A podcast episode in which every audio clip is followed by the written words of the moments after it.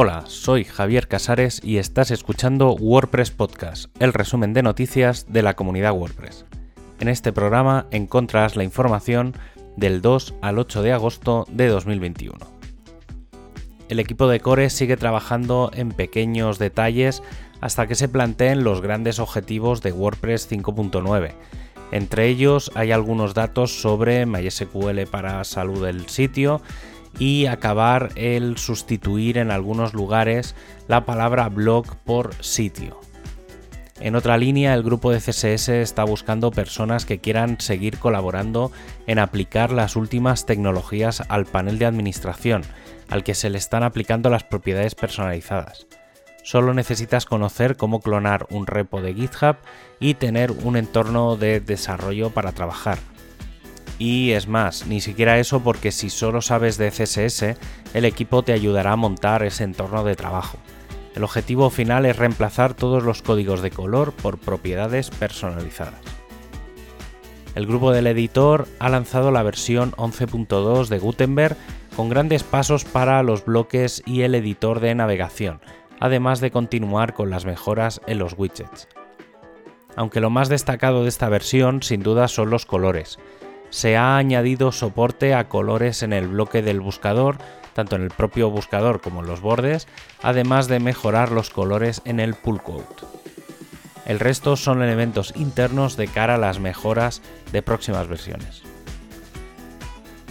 El equipo de test tiene dos nuevos representantes globales. Uno de ellos es Piotr Boniu y la otra es Tonia Mork y el empuje de llegar al puesto ha hecho que el equipo se ponga las pilas en ordenar muchos de los temas pendientes y que van muy enfocados a la mejora de documentación cuando se plantea un test y obviamente crearlo. El equipo de Themes ha analizado la lista de propuestas para requisitos en los temas y se ha decidido eliminar un par de ellos. El primero de ellos es el que la URL del tema y la URL del autor no deben ser la misma. El segundo es que los temas puedan usar cualquier idioma para el texto, pero solo usar uno. En cualquier caso, el proceso no ha acabado, ya que queda actualizar la documentación y mejorar las herramientas automáticas para aplicar los cambios. El equipo de accesibilidad ha comenzado a trabajar en el panel de administración de Network que no es accesible y que tiene como objetivo WordPress 5.9 después de estar cerca de 4 años pendiente. El equipo de documentación ha dejado lista la de WordPress 5.8 y abre un melón de cara al reporting de problemas en cualquier documentación de todo el proyecto. Ahora mismo lo habitual es que cuando alguien encuentra algún error en la documentación llegue algún tipo de comentario en Slack algo que es poco sostenible y de ahí que se haga una propuesta de reportar cualquier circunstancia en un Git centralizado mediante Issues. El equipo de traducciones sigue con la preparación del WordPress Translation Day 2021, que este año será durante todo el mes de septiembre. Por un lado, tendremos eventos globales, principalmente en inglés, muy centrados entre los días 17 y 30 de septiembre.